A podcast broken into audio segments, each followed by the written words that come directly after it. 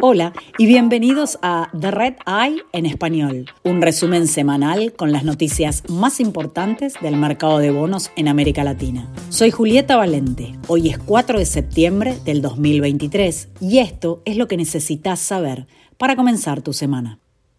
El frigorífico brasileño Minerva acordó comprar 16 plantas en toda Sudamérica de su rival Marfrig por 1.500 millones de dólares. La empresa busca ahora opciones para financiar la compra, lo que podría incluir la emisión de bonos y préstamos sindicados tanto en Brasil como en el mercado internacional. Después del acuerdo, Minerva quiere invertir 150 millones de dólares en las nuevas plantas.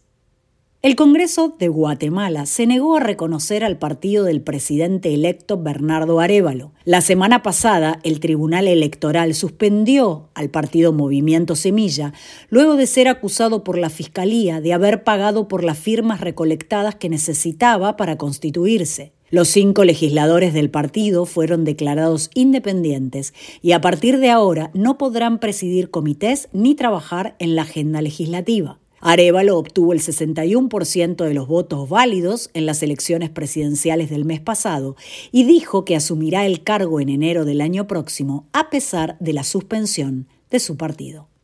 El gobierno mexicano planea reestructurar la deuda que la siderúrgica Altos Hornos de México le debe a entidades estatales una vez que el principal accionista, Alonso Ancira, abandone la compañía. La siderúrgica, más conocida como AMSA, debe alrededor de 300 millones de dólares a las empresas estatales CFE y Pemex. AMSA busca una refinanciación para poder reanudar completamente sus operaciones.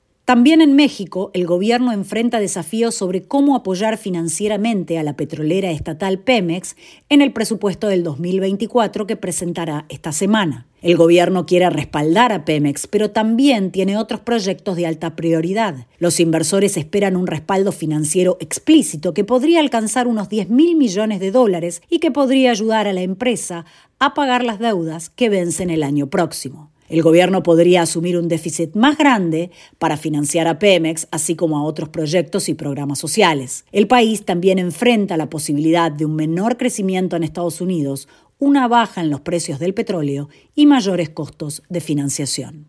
Los bonistas de la Autoridad de Energía Eléctrica de Puerto Rico aprobaron un acuerdo de reestructuración que reducirá la deuda de la empresa en un 80% a 2.500 millones de dólares. Hasta ahora, el 43% de los acreedores han dicho que apoyarían el plan. Gracias por escuchar The Red Eye en español. Pueden suscribirse a The Red Eye en inglés, español y portugués desde cualquier plataforma. Para obtener todas las últimas noticias sobre deuda en mercados emergentes, visite redintelligence.com.